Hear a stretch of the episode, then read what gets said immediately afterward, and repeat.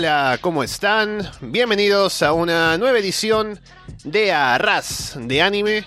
Estamos Alessandro Leonardo, Patrick O'Brien, Yuri Ñáñez listos para comentar una película de las clásicas, ¿no? Que decidimos ver para esta semana, aparte de otros temas seguramente aquí en el programa como siempre.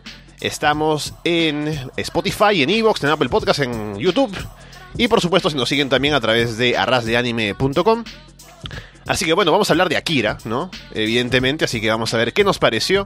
Ya les contaré mis impresiones y también seguramente ellos de cómo venían de conociendo la película antes o no. Así que bueno, Yuri, ¿qué tal? Ay, hermano, ¿cómo estás? Gustazo estar hoy día con, con Patrick y contigo para, para hablar sobre esta película. No la tenía en el mapa. Pero bueno, ya más adelante le diré mi opinión. Y bueno, Patrick fue quien propuso la película, así que Patrick, ¿qué tal? No, bueno muchachos, ¿cómo están? Qué gusto estar de vuelta en el, en el programa. Sí, sí, este, de hecho, la idea, la idea, cómo, cómo vine a proponer la película es un poco extraña. Salió el tráiler de la nueva temporada del Call of Duty y estaba un remix de Dance with the Dead con Scandroid, que tiene un tema que es Neo Tokyo, inspirado obviamente en, en Akira. Yo dije, ¡ay, qué buen tema! Eh, se lo pasé un par de amigos, dije, ay, mira que un amigo me lo pasó a mí, me dijo, ay, mira el temazo que están tocando en esto, y dije, ay, qué bueno. Y dije, ay, espérate, Akira es, es una película, es un anime y está bueno y, y podría proponer, así que por eso lo propuse. Y nada, espero que les, espero que como mínimo les haya gustado. Y bueno, ya hemos indicado un poco dónde nos escuchan, también agradecemos que nos dejen comentarios en tanto la página web como en YouTube o donde sea. Y bueno, antes de empezar solamente, Patrick, preguntarte, ¿tú habías visto la película antes entonces ya? Sí, sí, ya, ya había tenido contacto con la peli antes, hace unos tres años la vi, tres, cuatro años en casa de un amigo, y me gustó, pero no la entendí mucho. Eh, la volví a ver para el programa y me volvió a gustar y la entendí un poquito mejor, pero porque ya había investigado un poquito sobre los, los, los temas que trata y, y, las alegorías y que seguir como que, ah, ok, es, claro, no. No están, no están solamente locos, ¿no? Claro, claro. Bueno, yo indicar, ¿no? Solamente que tenía noción de Akira porque es. Escucha tu bolsita, Patrick, muteate, por favor. Ah, mil disculpas. Ahí te veo comiendo también. Bueno, eh, decía solamente que Akira lo conozco por el. porque es un clásico, ¿no? Tenía noción de Akira, de que llegó a los cines, en Occidente incluso, ¿no? Fue como uno de los primeros éxitos en anime eh, incluso fuera de Japón, ¿no? Pero nunca le había visto. Y tenía mis dudas, ¿no? Porque decía, debería ver Akira tal vez, ¿no? Solo por cultura, ¿no? Como otaku, así para tener todo el panorama completo, ¿no? Ver Akira, pues, esa película de los ochentas, ¿no? Y tenía mis dudas porque no sabía en realidad nada de Akira. No me puse a investigar ni de qué trataba, ni de qué género era, ni nada. Tenía la idea de que podría ser acción, ¿no? Por haber visto algún tráiler o una cosa así, alguna algún comercial en Locomotion, ¿no? Hace tantos años. Pero al final no, nunca lo vi. Y después cuando me propusiste verla, dije, ¿será que me gustará Akira, no? Será como que tal vez ya con mi gusto así de ver eh, comedias, ¿no? Y comedias eh, escolares, ¿no? Y animes de ese tipo. ¿Será que ya no tengo el paladar para ver Akira? ¿No? Será como esa, esa gente que dice, no, eh, Shakespeare es una mierda, ¿no? En esa época digo, bueno, pues ¿será? ¿Podré ver Akira? Y puedo decir que me gustó. Al inicio, inicio no me enganchaba tanto, pero como pasada media hora casi de ya tener pues el panorama un poco de del mundo, ¿no? Y cómo funcionan las cosas y demás, me parece que va ya eh, como quedando un paso más y me gustó al final, me, enganchó, así que disfruté Akira. ¿Qué, qué cuentas tú, oh, Era yo, este... Claro, o sea, cuando Patrick dijo, este, hay que ver Akira, ¿no? Y, y vernos el próximo programa, dije, bueno, ¿no? O sea, como que les daba mucho caso en sus recomendaciones, la verdad, porque creo que es lo que corresponde, dado el conocimiento que tiene. Este, y lo primero que me llamó la atención fue, eh, o sea, no revisé nada, no, no hice ninguna investigación, eh, y lo primero que me llamó la atención fue los dibujos, o sea, la forma en cómo lo dibujaron, porque me hizo acordar mucho al videoclip de eh, Pearl Jam, que es este Dude Evolution, que tiene más o menos unos gráficos similares. Entonces, como que me, llamó mucho eso. eh, se me hizo un poco difícil de ver en el hecho de que, o sea, había como, o sea, e, e, es, es algo como que la escena final como que ya, que fue lo, más, o sea, lo, que dije, mierda, qué chucha estoy viendo fue como cuando, este, Tatsuoro, puede ser, como este, eh, eh los poderes mentales, Tetsuo, gracias, como que se vuelve un bebé, un feto enorme y, ah, le dije, coño, ¿qué es esto? ¿Cómo? O sea, o sea, no sabe ni por dónde coño iba a terminar el, el, anime, no sabe ni el desenlace. De hecho, el, lo primero que me llamó la atención fue ver esta especie de niño zombie en, en esta que estaba siendo como perseguido, cuando lo estaban rescatando y está siendo perseguido. Eh, y tenía esa cara de viejo. Y como que, o sea, manja, o sea, qué loco, ¿qué es esto? Y, y, ahora que lo mencionas me hizo acordar un poco a esas épocas de Locomotion donde había dibujos así que eran sacados de los cabellos y que no sabía qué era. Y, o sea, lo vi y entendí, o sea, dije, bueno, o sea, creo que es algo que tengo que conversarlo con ustedes como para apreciarlo un poco más. Lo, lo primero que pensé. Y después recién dije, ah, man, ya, o sea, voy a buscar en internet qué, qué, es lo que he visto, ¿no? O sea, ¿qué, qué es Akira? Y como dice, claro, es una película de culto y que es súper antigua.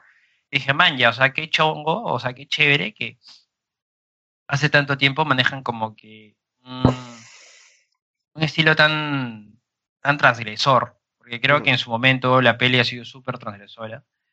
Eh, la violencia que manejan es chévere. De hecho, es como que esa, esa, esa visión del futuro como que donde todo está hecho miércoles. No sé si es, me parece un poco común ya, pero ahora, no sé si a raíz de esos tiempos también lo sea. Pero sí, o sea, me parece que es como que, como todo, ¿no? O sea, creo que para disfrutar de algo, hay que conocerlo y hay que saber qué hay detrás, ¿no? O sea, sin contexto, sin, sin saber muchas cosas, creo que podría ser cualquier, o sea, cualquier persona que vea puede ser una mierda la peli. Pero creo que... Para... Un poco lenta, por ahí a ratos. No, ni tanto lenta, sino como que... O sea, yo, yo que no, no soy... No, ni tanto, porque, o sea, ver películas oscuras, normal.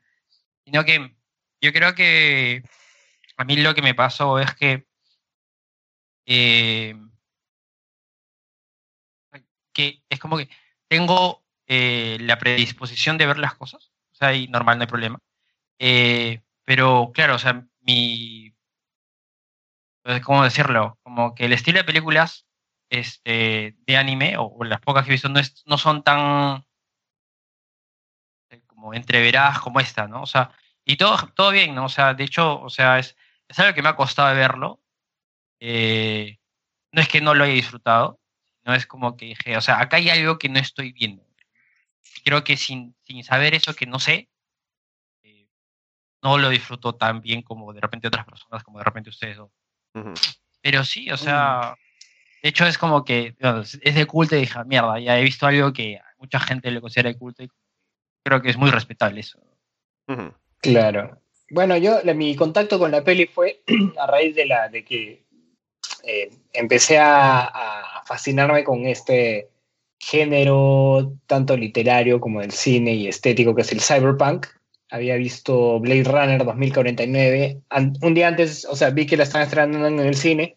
Un día antes decidí ver la película original, Blade Runner. Y me encantó, ¿no? Me encantó la, estética, ¿no? Esa cargada de, publicidad y, claustrofóbica de la ciudad, ¿no? La, no sé si te se cuenta, pero en Akira la ciudad se vuelve un personaje más dentro ¿no? de la trama. tienes las tomas de los edificios gigantescos y son muy, muy dinámicas. Y este, por eso me llamó la atención y es que decidí verla.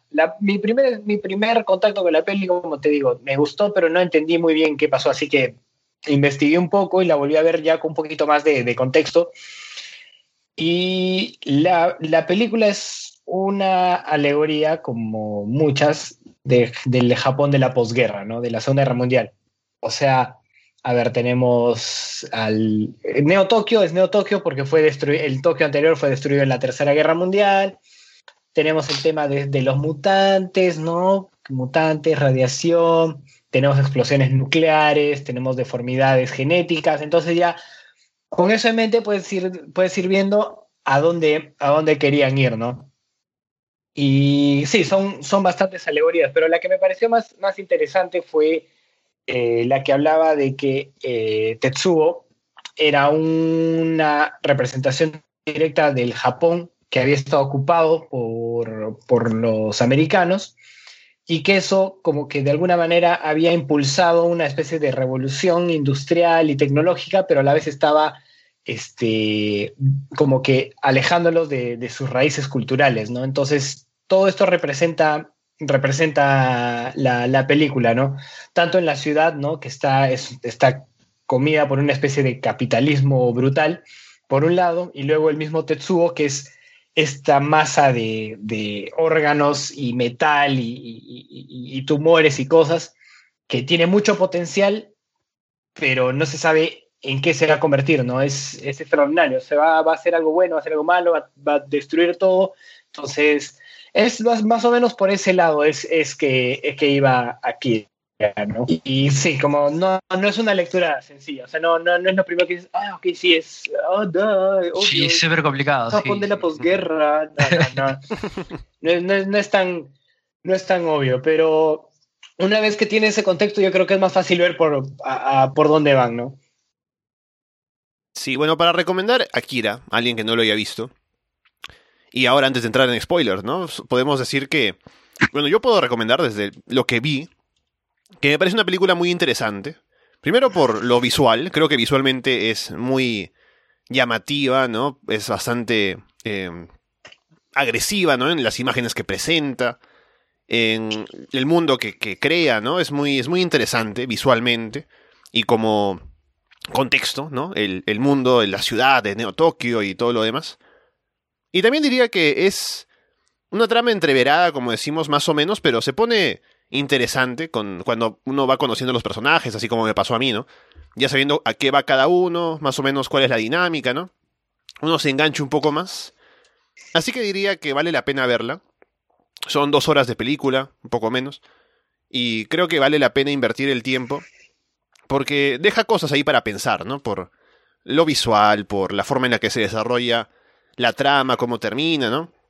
Y yo diría que sí es recomendable ver, ¿no? Tal vez alguien que no conozca el trasfondo de Akira, ¿no? O tal vez su relevancia histórica, ¿no? En el mundo del anime, puede no estar tan motivado para verla, pero pienso que no es tan difícil de vender, ¿no? Creo que está...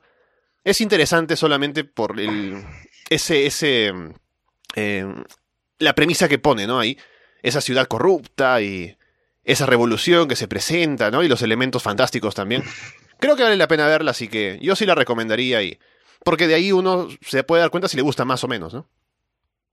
Claro, sí, yo también. Ah, ah, y, también está el, un, dato curioso, el tema de la animación, es que en los 80 eh, la animación todavía era dibujada a mano, ¿no? No, no tenían el, el lujo de los ordenadores. Entonces, cada aspecto de la luz, cada aspecto de la acción ha sido dibujado por alguien a mano. Y eso yo lo creo que hace muy interesante que pese a esa limitación hayan decidido usar, usar tanto la luz, el neón, los reflectores, las motos, la ciudad nocturna, que es, yo creo que es difícil de animar en ese sentido y sin embargo decidieron usarlo porque sabían que, que era parte de la, de la, no solamente de la estética, sino de, también de la atmósfera de la película, ¿no?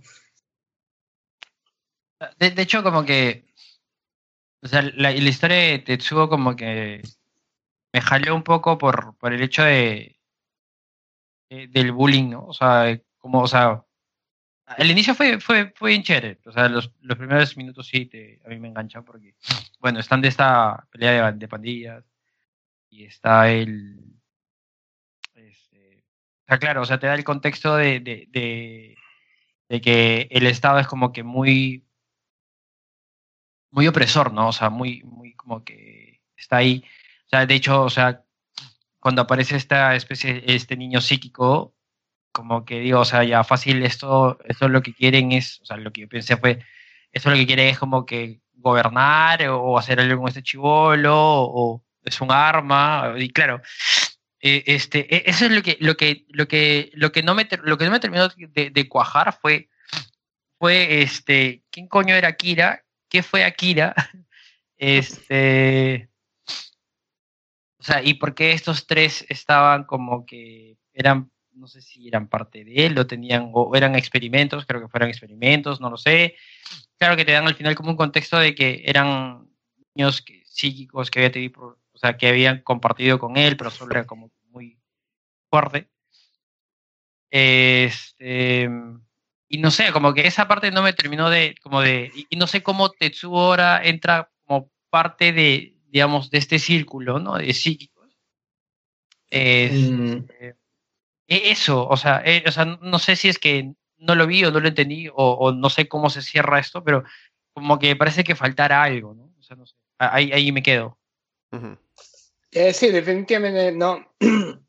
debe ser una alegoría, pero a mí también se, se me escapa un poquito el tema del propio Akira, ¿no? Que está encerrado criogénicamente y es como legendario, ¿no? Dice, no, que está debajo del estadio y vamos a ir a y claro, y quiere, Tetsuo quiere ir a ver porque dice, ah, este, este es, la, es, la, es la verdad de la milanga y cuando descubre son pedacitos que han quedado de él, pero Akira sí sigue viviendo, ¿no? Sino que es una especie de entidad eh, como que está en otra dimensión. Yo tampoco lo entendí bien. Así que no, no, no, no, está solo en eso. O sea, yo creo que es de esas pelis que tiene que ver como el final de Evangelion. Tienes que ver unos cuantos veces para Ya, creo que, creo que lo entiendo. Sí, me, me pasó lo mismo. Sí, y sabes, eh, yo me también me interesó esa parte, ¿no? Saber qué cosa era Kira, quién era Kira, porque tenía como varios trasfondos, ¿no?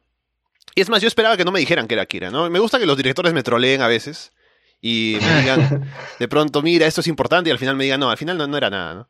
Pero en este caso, me, gusta porque en un momento nos dicen que Akira, cuando una de las niñas, ¿no? La, la principal, eh, posee a esta chica, a Kei, ¿no? Y le dice, y a través de ella habla, y habla como de manera muy esotérica, tal vez, ¿no? Muy eh, metafísica, diciendo que ah, existe este potencial humano en todos nosotros y puede eso hacer que creemos edificios y cosas, ¿no?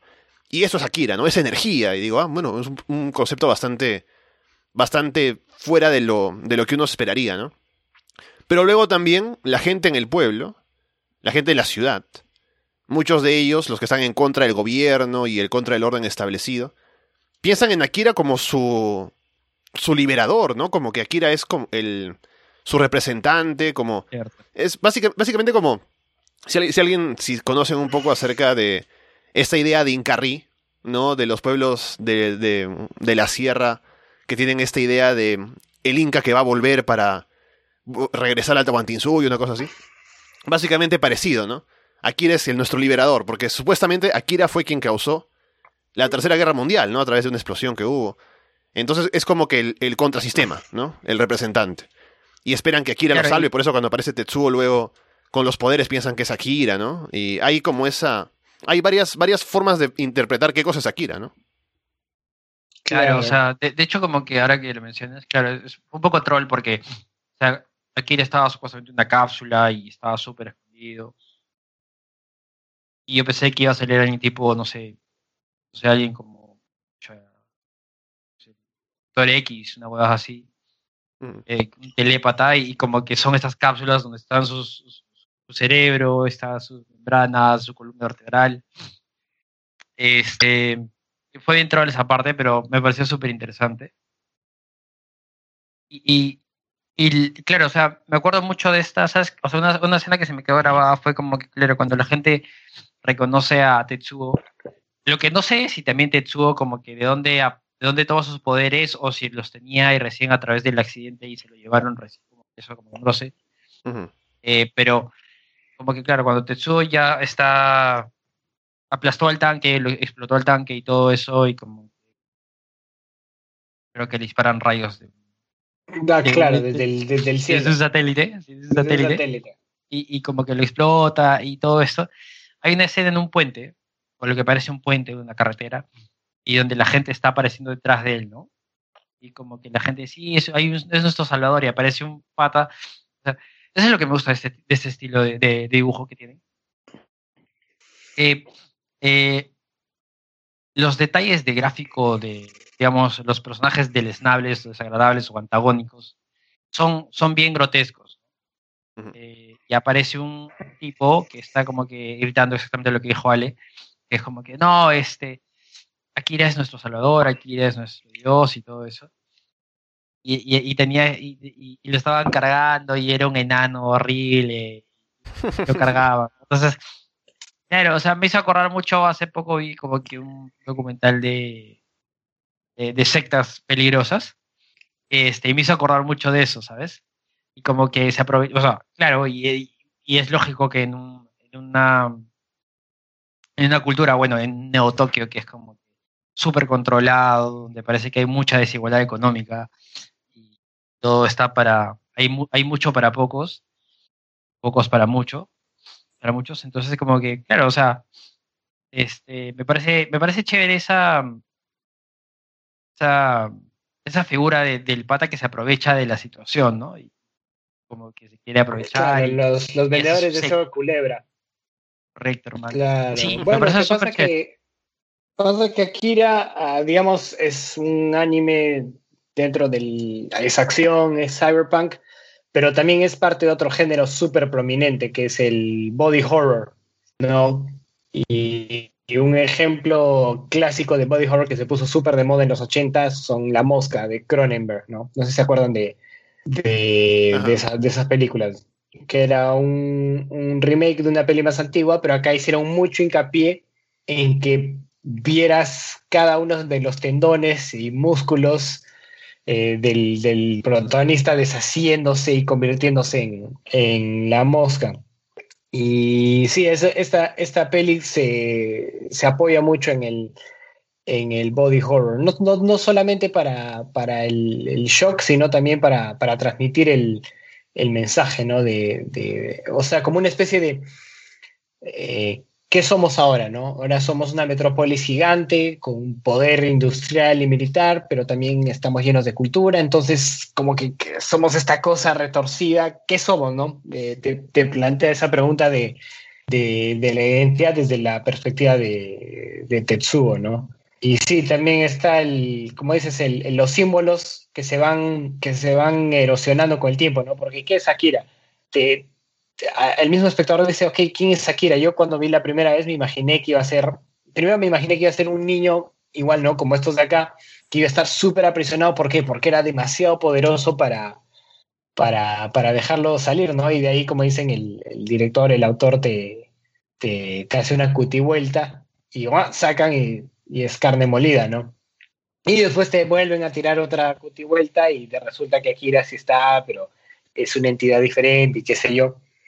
Entonces, este, me, hace unos días leí un artículo sobre, sobre quién era, por ejemplo, Tupac Amaru, ¿no? Quién fue la persona y el símbolo hoy, por hoy que, que, representa para los, los peruanos modernos.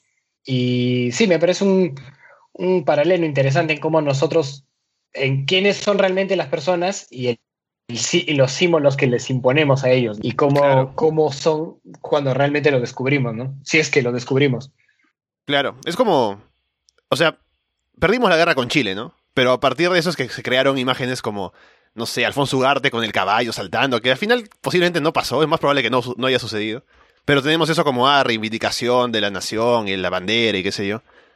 Es más, si vamos a ser controversiales, la idea de Jesucristo renaciendo al día tercero es una historia que se cuenta para establecer el cristianismo, ¿no? Pero puede que haya sido o no ha sido, no ha sido verdad. Así que es como la imagen que se crea a partir de una persona, ¿no? De un símbolo. Eso es interesante. Y también es, curioso porque en cuanto a, a la idea de Akira, ya dije que parte del pueblo, ¿no? Que busca tal vez la revolución o algo así. Tienen a Akira como esta figura del Salvador, ¿no? Pero luego está, por ejemplo, el otro personaje, ¿no? Kaneda, que no sabe quién es Akira, ¿no? Al final no ha escuchado nunca de él. Y uno pensaría que tal vez, si es que es una, una figura tan importante en lo popular, ¿no? En, en la gente de la ciudad, habría escuchado al menos de pasada algo sobre Akira, pero no. Así que hay gente que no está, no conoce de pronto esa idea de ese salvador que podría venir para liberar a la ciudad de este sistema o lo que sea. Y también al final, cuando... Porque durante toda la, la película, este coronel, ¿no? Está como que preocupado de que puedan llegar a, abrir la cámara donde está Kira, ¿no? Pero luego cuando la abre, y es como decepcionante porque solamente son los frascos, él se pone a explicar que sí, ahí está Akira, su salvador, pero son solo frasquitos, ¿no? Y es curioso porque esa idea, no sé si habrá sido eso lo que pasó realmente, pero me hizo pensar en que a lo mejor quería mantener esto escondido, también para mantener esta creencia en la gente, ¿no? Que de pronto existe algo más allá, pero él sabe la verdad porque él explica todo de dónde salió y los experimentos y demás, porque él está enterado.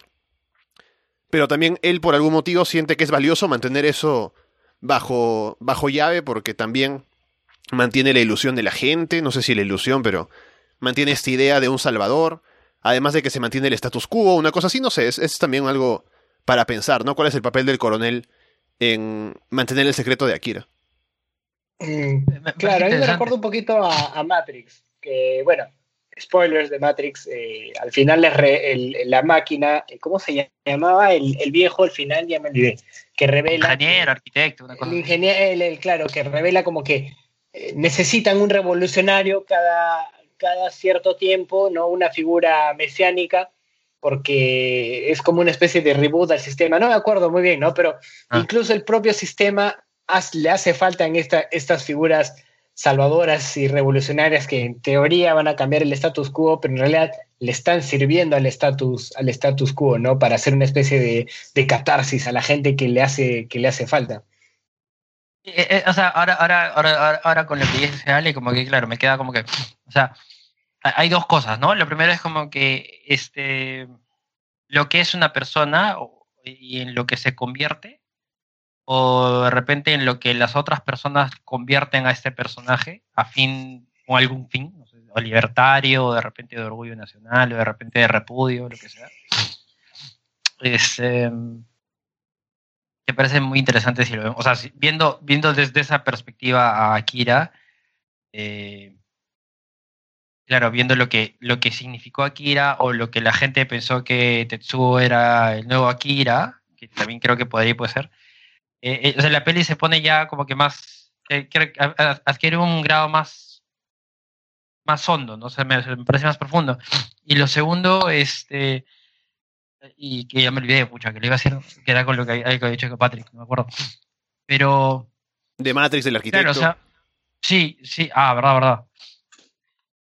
Sí, como que, o sea, me hizo acordar como que, este, en como, en, como que la, necesidad que hay como que de, de, de, seguir a, ídolos, ¿no? O sea, la necesidad como que de, de fanatizar o de repente de, de necesitar personas como para, o sea, acomodarse a, este estatus, o más que acomodarse, sino para, eh, ¿cómo decirlo? Eh, motivar y motivarse a otras personas. Sí, lo, veo también. Volviendo a mi ejemplo del cristianismo, ¿no? Si de pronto, sabiendo que. Vamos a entrar muy profundo ahora, ¿qué está pasando? Cuando uno piensa, ¿no? En el miedo, el miedo más profundo de la gente es el miedo a morir, ¿no?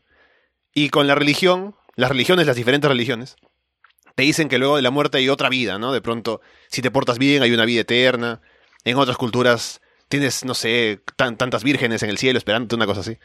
Pero como que hay algo más allá de la muerte, ¿no? Y con eso un poco que te bajan el miedo a la muerte.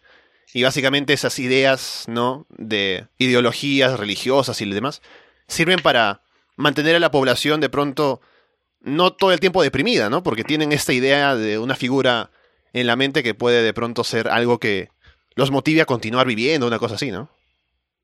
Ah, claro, claro, pero ah, yo, yo lo decía también más desde el punto de vista de que muchas veces cosas que aparentemente van contra el sistema, en realidad, o contra el status quo, en realidad lo fortalecen, ¿no? Y se me ocurren dos ejemplos. Uno, el de Black Mirror, no, sé, no, sé, si vieron Black Mirror. Sí. Eh, no sé si recuerdan el capítulo de, de esos tipos que eh, estaban como atrapados en cajas y tenían y estaban forzados a ver publicidad y tenían que montar ah, bicicletas. Sí, sí, sí, Claro, y al final uno de ellos se revela y, y, ¿cómo se llama? Y parece que se va a cortar el cuello. Y sí, ha sido un acto de, en su momento fue un acto de rebelión eh, genuino. Pero llegado el momento, el sistema lo asimila y lo vuelve, lo vuelve parte, de, lo vuelve parte del sistema, ¿no? Entonces ahora este, este grito revolucionario ha sido, ha sido empaquetado, limpiado y te lo están vendiendo de vuelta tú, y tú estás con la idea de, ah, sí, estoy siendo revolucionario, pero nada, te están vendiendo, lo, te ellos te lo están vendiendo, ¿no? Ahora revolucionario en TikTok. claro. claro, y la, la, otra idea sobre cómo conservar eh, los símbolos, esta vez no, no por un tema tanto de, de, de control, pero sí con eh, el tema del status quo, pero por el lado de la estabilidad y la tranquilidad de la gente, como dice Ale, y no sé si recuerdan el capítulo de Ricky Morty del, del rey Jelly Bean. Mm. No me acuerdo por nombre, hasta tendría que ser como eh, bueno, es un capítulo en el que Morty elige una aventura y termina en este mundo de gigantes y no sale como, como, como ellos esperaban, qué sé yo, y en, en, las escaleras de los gigantes, como son tan grandes, en uno de los escalones hay como un bar. Entonces entran a este ah. Morty se va al baño y entra el, el rey Jellybean, ¿no? Y le dice, oye, ¿qué te ha pasado? Te veo bajoneado. Y, y Morty le dice, no, que yo elegí la aventura y no está yendo tan bien. Y el, el rey Jellybean como que se le acerca y le dice, oye, pero no sé qué cosa, y le, lo comienza a tocar así de manera inapropiada y lo manosea a Morty y Morty se defiende y le pega al, al, rey Jellybean, ¿no? dando a entender que el rey Jellybean era un acosador sexual de, de aquellos, ¿no? Entonces, antes de terminar la aventura, cuando ya se van a escapar, mm, Rick se encarga de dispararle. Y hay una escena post créditos en las que aparentemente te dan a entender que el rey Jellybean era, un, era el rey de los niños, el rey de la gente, un rey bondadoso. Y, y encuentran este, fotos comprometedoras de él, ¿no? Entonces eh, la ven eh, uno de los súbditos como que ve eso y dice, no, ¿sabes qué? Y le tira, de una escena súper absurda, le tira un encendedor y quema las fotos y dice, la gente va a, tener, va a obtener más de, la, de quién creen que era el rey Jellybean que, que de quien realmente era, ¿no? Entonces prefieren evitar, esconden la verdad eh, no, no de, mala intención, ¿no? sino porque quieren mantener la tranquilidad de, la gente. ¿no? Entonces, del símbolo a la persona te dan a entender que hay una distancia importante. ¿no? Y algo así parece que sucede con Akira, ¿no? a, conocimiento de todo de la gente que está detrás del tema, saben que Akira son pedazos de carne, ¿no?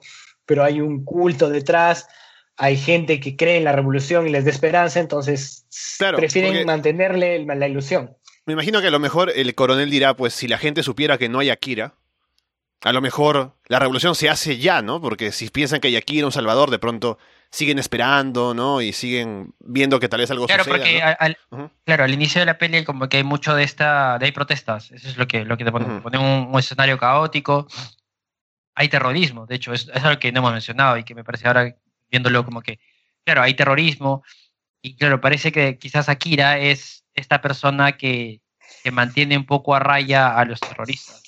Claro, como, que el Estado y los que, no pueden. Como que diciendo eh, que la gente, la, la, gente que está buscando revolución de alguna manera está esperando que Akira regrese para acompañarlo, ¿no? Y si no regresa, la gente va a estar un poquito al, al margen, ¿no? Sí, también es otra, otra forma, otra lectura interesante del control de las masas. Sí, se me ocurre eso, ¿no? Y como que, claro, para el comandante o el coronel, en todo caso, es como que, claro, que la identidad o lo que es realmente Akira en ese momento es como que pase súper ignorado por toda la gente. Eh, parece, ah, o sea, viéndolo en retrospectiva y con, con este análisis, como que me parece súper súper interesante la película. O sea, desde el hecho de que, claro, o sea, lo que busca la sociedad, lo que buscan otros, otros grupos de poder, eh, incluso me parece que hay una escena de, uno de los terroristas, como que va donde su jefe y su jefe lo termina baleando. Este, no, me quedó, no me quedó muy claro esa parte, pero creo que sí. Entonces, claro, incluso el mismo terrorismo en sí es parte de otro sistema que si bien está luchando contra el status quo, no es meramente como que... Por la liberación, sino también para beneficiar a los que están detrás, ¿no? Claro, o sea, claro, que, se, que se luche por el status quo no es necesariamente una, una lucha este, digna de, ser este, alabada, ¿no? O, de, sea de repente algo, algo bueno para la sociedad, ¿no? Claro, no, no, no, claro, no necesariamente es, bueno y muchas veces como muestra la, película es que la gente que está detrás de eso no, no, no comparte los ideales de, por ahí los, los soldados, entre comillas, no, no comparten, no comparten los ideales, para ellos son eh, meros, meros instrumentos, ¿no? Sí, de hecho el jefe de los terroristas tenía un maletín de dinero con el que se estaba yendo, me acuerdo, diría totalmente era increíble, o sea, Claro, o sea, eh, o sea, sí, o sea, creo que, como les decía al inicio, ¿no? O sea, no sé lo que vi, vi muchas cosas y hay, o sea, hay tantas cosas que se pueden, se pueden sacar de, un análisis de, aquí. Sí, claro, claro. De hecho, hay, hay bastantes lecturas también. Eh, bueno, no sé si les, les pasó a ustedes, pero eh, al menos en estas películas eh, cyberpunk, ¿no? Distópicas, ochenteras, hay mucha crítica al, capitalismo bruto, ¿no? Está, por ejemplo, está esta Akira, está la película de Robocop, ¿no? Que es también, es la misma estética, cyberpunk, ¿no? Como retrofuturista, pero decadente. Eh, tenemos, este, ¿quién está controlando realmente la ciudad, ¿no? ¿El gobierno o no? En realidad es esta compañía que es OCP, que es una compañía, ¿no? Es una compañía con, una agenda propia y que no, no, tiene, no tiene el más mínimo interés de, cumplirle al, pueblo y sin embargo ellos son los que realmente están dentro del poder. Entonces, sí, me, doy cuenta que en estas pelis ochenteras hay mucho eso, ¿no? También está eh, Ghost in the Shell, que me parece también es ochentera y la misma estética. Eh, tienes ah, el juez Dredd, podría ser creo que todas, todas esas siguen así más o menos la, misma línea, ¿no? Esta especie de, distopía deprimente consumida por un capitalismo bruto, ¿no? Sí, ahora, o sea, sería interesante como que también saber, o sea, creo que muchas pelis, o sea, no todas, ¿no? Pero creo que las, las que son muy buenas se apoyan mucho en un contexto, ¿no? O sea, por ejemplo, este, o sea, voy al caso de esta peli de Parásitos, ¿no? O sea, como que el contexto de la diferencia económica y la crudeza con la que te muestran, este, lo ha hecho una de las mejores películas que he visto en mi vida, la verdad. Y, claro, o sea, me puedo pensar, ¿qué estaría pasando en Japón en esos años? ¿no? O sea, ¿qué se estaría pensando? ¿Qué corriente filosófica estaría como que, digamos, más en la cabeza de las personas de esa generación, en ese país? Este, de repente sería algún contexto político especial ahí, ni idea.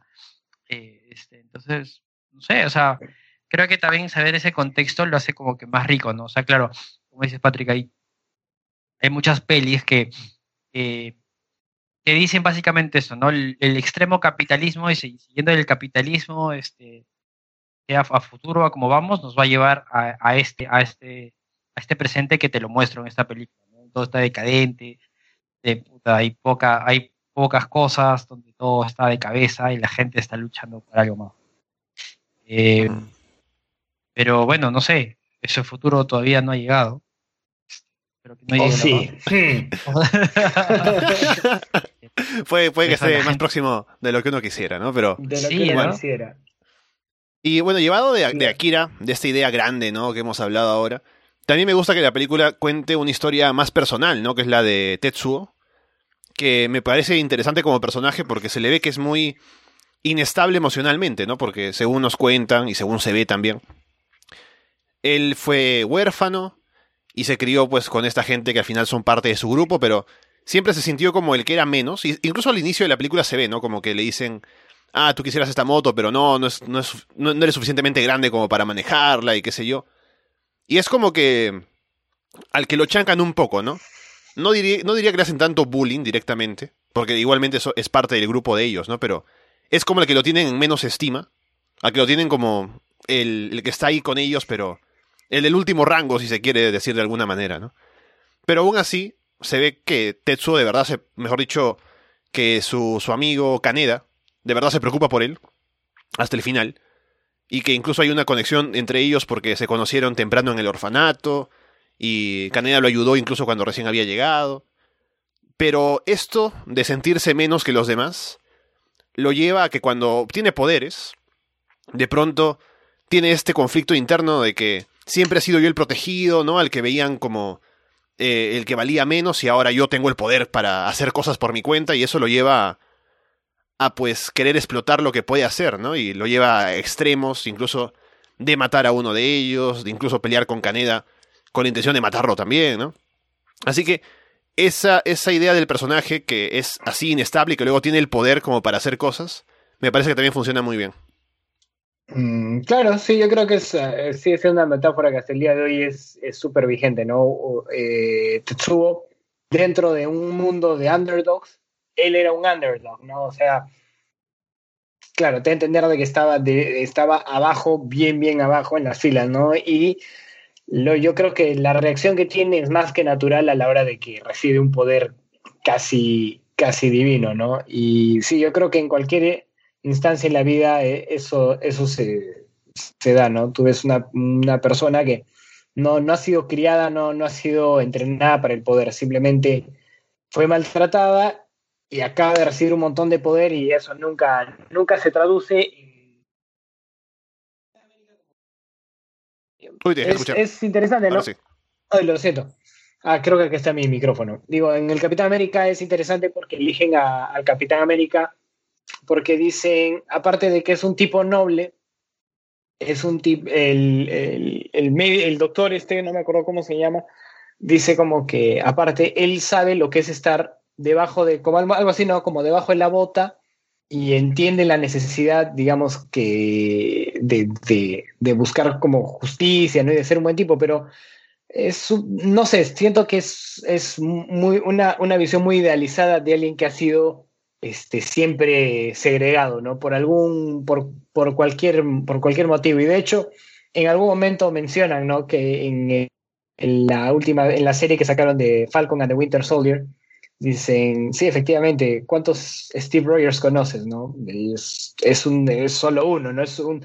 Porque lo normal es que si, si te, te, andan pegando todo el día y de la nada despiertas como el Capitán América, vas a ir y les vas a cortar la cabeza a los que te han, a lo a lo que te han estado haciendo el bullying, ¿no? Es, eso es lo, es lo que se espera y es lo que sucede. Claro, yo, yo me ponía a pensar, no es como que, no sé si les pasa, pero yo, o sea, es como que, es como la construcción de, de los villanos, ¿no? O sea, un personaje maltratado, este, débil, eh, digámoslo así. Este, y como que de alguna otra forma consigue algún poder y claro, el primer instinto es como que vengarse de todos aquellos que, me hicieron daño, ¿no? O sea, hasta en Los Increíbles, cuando... lo veo así, ¿no? Claro, o sea, ahora poniendo como que en la balanza con, con el Capitán América, yo pienso que es como que, bueno, es también el carácter de la persona, o sea, la resiliencia de la persona, eh, pero también como que la, la diferencia es que eh, Tetsuo de por sí ya vivía en un, en un entorno, esto, se lo voy a copiar a algo que dice mi hermana en psicología, pero vivía en un entorno invalidante, ¿no? Donde, donde esa persona valía mucho menos que las demás. O sea, si de por sí hay personas que valen menos, entre comillas, voy a hacer como que... claro, sus entornos les hacen sentir que, valen menos. O sea, de, hecho, ya son abandonados. De hecho, hay como que hay, escenas en la, escuela donde se ve que la escuela pues, es, lo, una de las peores escuelas que he visto en mi vida. Este, y, claro, dentro de ese grupo de personas que ya son del bajo mundo, él ya está súper abajo. Entonces, lo que quiere es como que demostrar, o sea, y claro, el unido a una pandilla, el la razón o digamos la forma en la cual tú escalas la pandilla es a, través de la violencia, ¿no? De hecho, creo que es una de las razones por las cuales Tetsuo en, la, en las primeras, eh, la primera parte de la película como que se pone a, perseguir a esos payasos, los motociclistas payasos, y, y, como que no descansa hasta realmente volar la cabeza a alguno con, esta, con este tubo, ¿no? De fierro. Entonces, claro, o sea, creo que al tener tanto poder, eh, me sorprende que su máximo rival era rival, entre comillas, era como que Caneda, ¿no? Quería como que vengarse mucho de él. De hecho, Caneda menciona como que esto de la moto, que siempre quiso la moto, que Tetsuo siempre quiso la moto de Caneda. Eh, pero sí, o sea, creo que es parte del entorno en el que vio Tetsuo que lo hace ser así. Eh, de hecho, es, es, uno de los... Creo que es, como dice Patrino, es lo más normal. Creo que también una persona cualquiera que ha vivido eso, lo más normal, lamentablemente lo más normal siga un camino de, venganza y de poner a, todo el mundo a sus rodillas. Creo que es lo que quería también Claro, y, y vuelve, digamos, a servir una vez más como analogía para el Japón de la posguerra, ¿no? Primero teníamos al imperio japonés, que era muy poderoso, ¿no? Tenía una maquinaria de guerra impresionante, les cayeron dos bombas nucleares en la pepa y se les acabó el, show. Y no solo eso, sino que su territorio estuvo ocupado por mucho tiempo, entonces pasaron de ser una nación orgullosa a, estar, a ser unos derrotados de la guerra, ¿no? Eh, tenían, para empezar, estuvo la ansiedad a, las... Son la única nación que ha vivido el impacto de, de, una bomba nuclear, no solo de una, de dos bombas nucleares. Entonces, eso, yo me imagino que la gente que debe haber vivido eso debe ser, debe tener un miedo atroz a que vuelva a, suceder, ¿no? Entonces, pasó, ¿no? El Japón de la posguerra en un, en un Japón derrotado, con un montón de ansiedades, ¿no? Sabían que en cualquier momento que las bombas nucleares sucedían y podían caer, entonces no sé, ya no te puedes poner liso como antes con, con, con, otros, con otros eh, países. Entonces, pero de ahí volvió a crecer, volvió a surgir, ¿no? Volvió a, convertirse en una, en una potencia y entonces, y ahí nace la pregunta, ¿qué vamos a hacer con este poder, ¿no? Ya hemos, retomado, hemos perdido una parte de nuestra identidad en ese proceso o, se, ha visto, se ha visto diluida, pero hemos, hemos vuelto a alzarnos y ¿ahora qué? ¿No? Entonces yo creo que, creo que la, la película plantea esa pregunta, ¿no? Como que, ¿y ahora hemos, hemos resurgido desde abajo y hemos recuperado y ahora tenemos un gran poder de vuelta. ¿Y ahora qué, no? ¿Que vamos a, vamos a volvernos un bebé gigante deforme como Tetsuo o, qué, no? ¿Qué, ¿Qué, viene? Sí, ahora justamente con eso en, en, cuenta, ¿no? Hablemos un poco de lo que nos deja el final, porque me dejó pensando en eso también, en esas posibilidades, porque incluso estos chicos, ¿no? Que habían sido sujetos de experimentación y que al final son quienes tienen los poderes como para despertar a Kira y demás. Ellos cuando conversan entre, entre sí, dicen algo así como que ahora mismo no podemos controlar ese poder, pero con el tiempo seguramente podremos.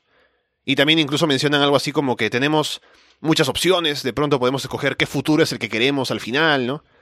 Como que por un momento me sonó a que tienen como pueden estar líneas temporales, tal vez con el poder de Akira, ¿no? Pero me parece que es más como que en el, en el sentido edificador, ¿no? Como que tienen el potencial como para construir el futuro que quieren. Y aún no lo pueden controlar, pero pueden hacerlo con el tiempo, ¿no? Si es que de pronto mejoran en su manejo de sus poderes y se conectan más con Akira. Y Tetsuo como que se mete también en esa dinámica al final, aunque no quiera, porque. por todo el poder que ha obtenido, ¿no? Y lo que pasó. Así que creo que termina con ese mensaje como tal vez esperanzador, ¿no? Porque al final, si no, uno piensa solamente en Neo Tokio, hay esa explosión en el medio, de pronto la gente ahora sabe qué cosa era Akira, si es que al final estuvieron ahí, ¿no? Porque luego, si es que el, el sistema se mantiene como hasta ahora, los medios seguramente no van a reportar esto. ¿Y cuál será la posición del coronel que hizo un golpe de Estado, ¿no? Entonces, casi como que no ha cambiado tanto la dinámica de la, de la ciudad, pero algún cambio tiene que haber luego de lo que ha pasado, ¿no? Con la explosión enorme en el medio y con tal vez lo que se ha descubierto por algunos lados, ¿no? Así que algo podría pasar, tal vez no inmediatamente un cambio, pero esa idea de trascendiendo eso, ¿no? Trascendiendo solamente lo que pasa en la ciudad, con estas, e, estos chicos especiales y sus poderes y lo que piensan que puede pasar más adelante, podría traer un cambio, ¿no? No se sabe aún en qué sentido, pero ahí se plantea esa posibilidad también.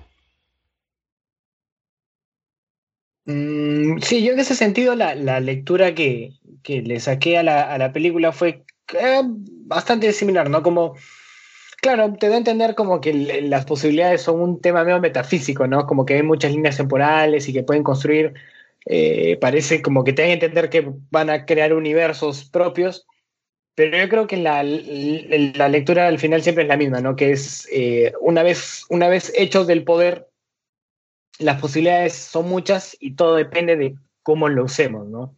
Podemos causar una cuarta guerra mundial tranquilamente o podemos construir un universo nuevo, ¿no? O sea, tenemos eh, ese rango para, para jugar, todo depende de cómo lo, cómo hagamos una vez obtenido el poder. Ese, yo creo que básicamente es eso, ¿no? Y como dices, es, entre, es un mensaje entre esperanzador y también una advertencia, ¿no? Como que ojo con, con lo que haces con, con este poder adquirido, ¿no?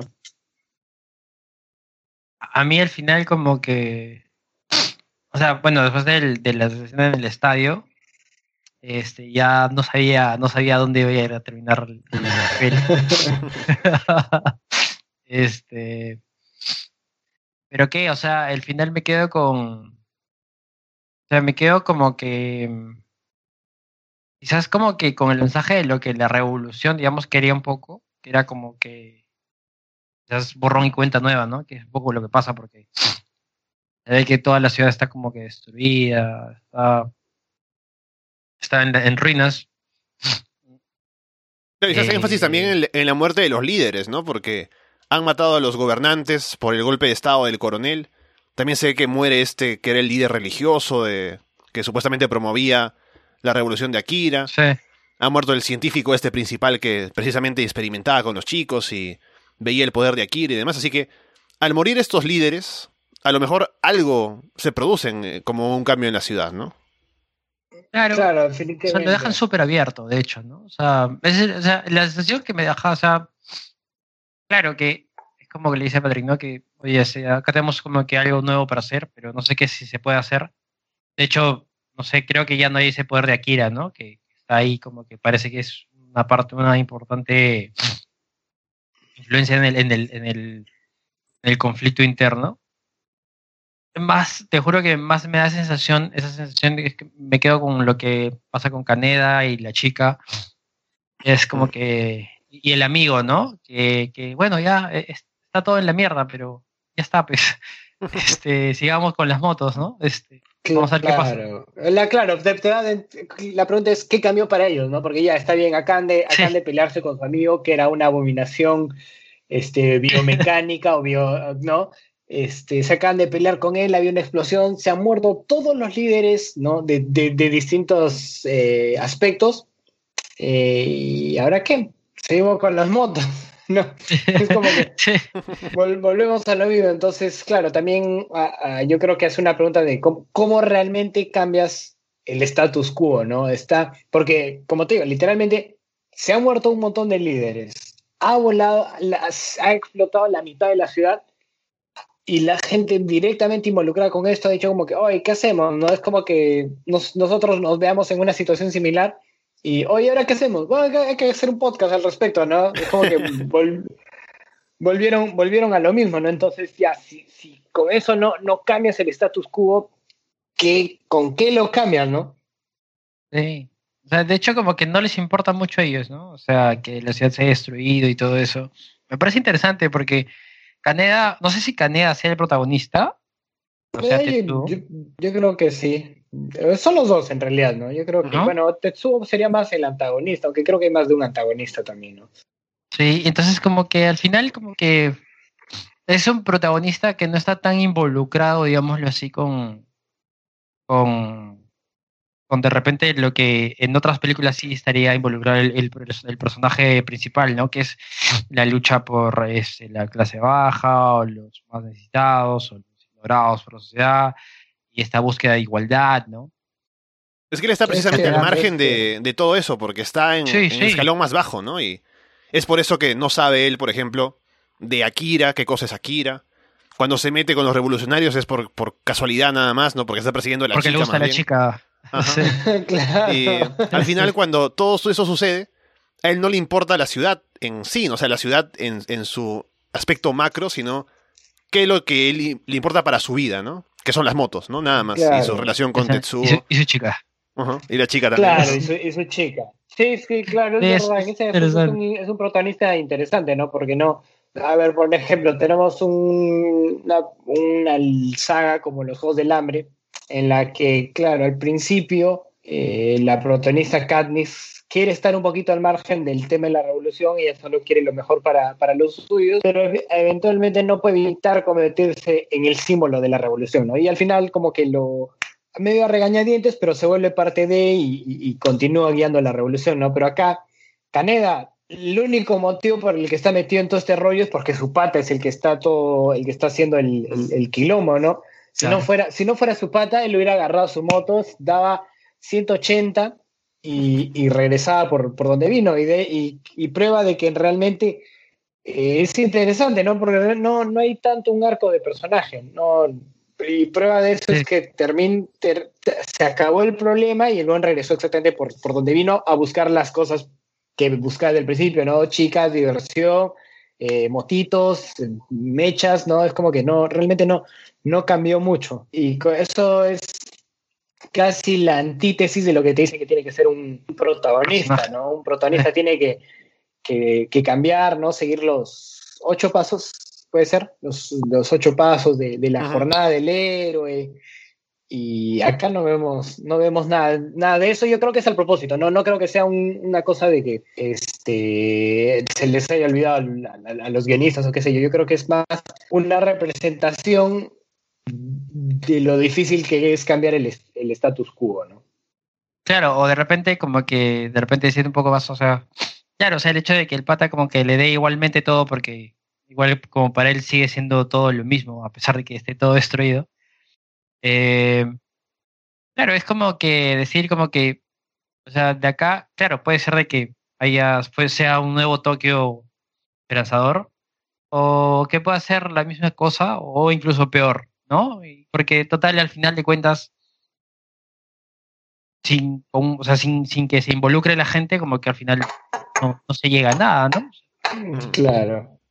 Entonces, me parece súper interesante eso. O sea, Caneda es como que bien.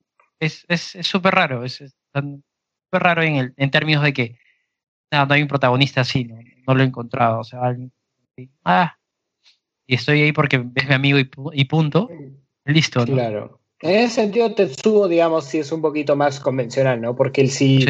Eh, atraviesa no solo cambios físicos, sino también pasa a ser un underdog, el poder de alguna manera lo corrompe, eh, está buscando una especie de, justicia torcida en su cabeza, entonces él sí es, en ese sentido es un... Y al final se arrepiente también. Claro, entonces sí, vive más una, una experiencia, ¿no? Pero lo gracioso son sus, la gente inmediatamente después de él que es como que, eh, bueno, sí, una explosión, pero bueno.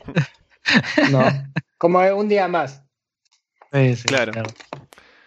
Bueno, estamos ya cerca de la hora de programa, así que podemos tal vez ir cerrando un poco si tienen alguna impresión más que dejar de, la película, algún tema que no hayamos tocado tal vez, o ya vamos cerrando. Este, era em, solo eh, que es una película que solo por la estética ya vale la pena darle un, un vistazo. Es una... Eh, yo estoy muy seguro que está inspirada en, en el Blade Runner de Ridley Scott creo que Ridley Scott, sí, estoy casi seguro que es Ridley Scott, y que es, es muy vibrante, vibrante en colores, vibrante en, sonidos y, y, formas, ¿no? Entonces, solo por eso yo diría que es más que excusa suficiente para verlo, ¿no? Ya los otros temas son, obviamente, te, te van jalando, pero yo creo que para alguien que gusta eso, es un, un, un eh, obligatorio verla. Sí, yo diría que para la gente noob del anime como yo, como que... Eh, o sea, si, si, si, les gusta, ¿no? O sea, si, si están empezando a ver y, y se quieren meter a fondo, que, que lo vean dos veces, ¿sabes?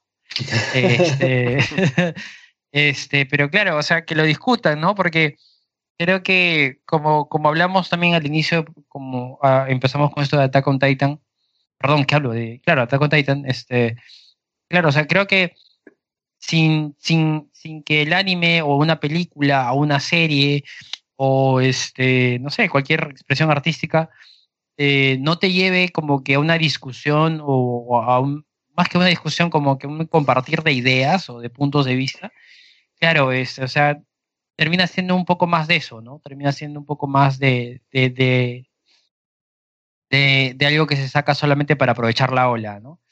Eh, entonces, claro, verlo desde otros puntos de vista es como que mucho más nutritivo y empiezas a, apreciar la obra de otro, de otro punto, ¿no? Como ver un cuadro de abstracto y como que, puta, veo un cuadro de Mondrian y veo cuadraditos y invitados, pero va a haber alguien que sabe de arte y decir, mira, ven, acá hay algo que tú no estás viendo. Y, empiezas a apreciarlo, claro, y empiezas a apreciarlo, empiezas a discutir y empiezas como que a nutrirte y creo que al final de cuentas creo que eso es lo que hace que esta peli sea buena, ¿no? Y para dejar el dato curioso con lo que decía Patrick, veo que Blade Runner, la original de Ridley Scott, se estrenó en junio del 82 y el manga de Akira empezó a producirse en diciembre del 82, ¿no? Y esta película es del 88, así que es más que probable que haya habido una influencia ahí. Y también lo que yo puedo decir es que creo que esta película un poco te muestra la potencialidad de la animación, ¿no? Porque creo que una, una película así, una historia así, no sería contada de igual manera en una, un formato live action, ¿no? Porque tiene varios elementos visuales interesantes que la animación te permite hacer. También me parece que está muy bien animada con las explosiones y el dibujo en general, así que creo que te muestra el potencial también del, anime como género, ¿no? Poco lo que puede proponer, las ideas que puede, que puede plasmar, ¿no? Las historias que puede contar. Así que me parece que es un testimonio histórico del anime, ¿no? Y por eso es que es un clásico. Así que contento de haberla visto, por fin. Y ya puedo decir que he visto Akira y me da, me da puntos ahí para acumular con mis otros amigos otakus, ¿no? Así que, muy bien. claro, claro. Eso suena más interesante con las chicas otakus de Arenales. No. pude, yo seré puta, un punto más impopular y mis amigos no otakus. claro, pero no, tranquilo, anda Arenales y, y, vas a sorprender así a la gente. Te lo aseguro. Bueno, con eso entonces vamos cerrando por esta semana, habiendo visto Akira y hablado tanto tiempo durante la, de la película, ¿no? Que está más que recomendada. Y ya volveremos seguramente en una semana, tal vez en dos, ¿no? Que es lo más probable con cómo vamos con este ritmo, pero ya veremos. Para hablar de más cosas, de giro ahí que se pone intenso y más temas. Sí, sí, es, hermano, ¿ah? Sí, sí, sí. Así que bueno, veremos cómo nos va con, con todo eso, Patrick. Muchísimas gracias, Ale. La verdad que es un placer y gracias a la peli. Me moría de ganas de, comentarlo con, la gente, así que ha sido un placer.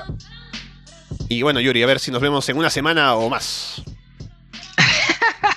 Espero que sea, no pase más de dos semanas, hermano. Pero sí, o sea, chévere porque, claro, yo no, yo no esperaba ver a Akira, ¿no? Nunca pensé que iba a ver a Akira en mi vida. Pero, en fin, son cosas que, a las cuales uno no puede decir que no porque no lo, no lo entienda o no le llegue a gustar. ¿no? Creo que eso aplica mucho en forma de vida. Así que, nada, agradecido. Y bueno, con todo eso por ahora los dejamos. Recuerden que estamos en arrasdeanime.com y en todos los lugares, como siempre, donde escuchan ustedes los podcasts. Nos vamos de parte de Yuri Yáñez, Patrick O'Brien y Alessandro Leonardo. Muchas gracias y esperamos verlos pronto.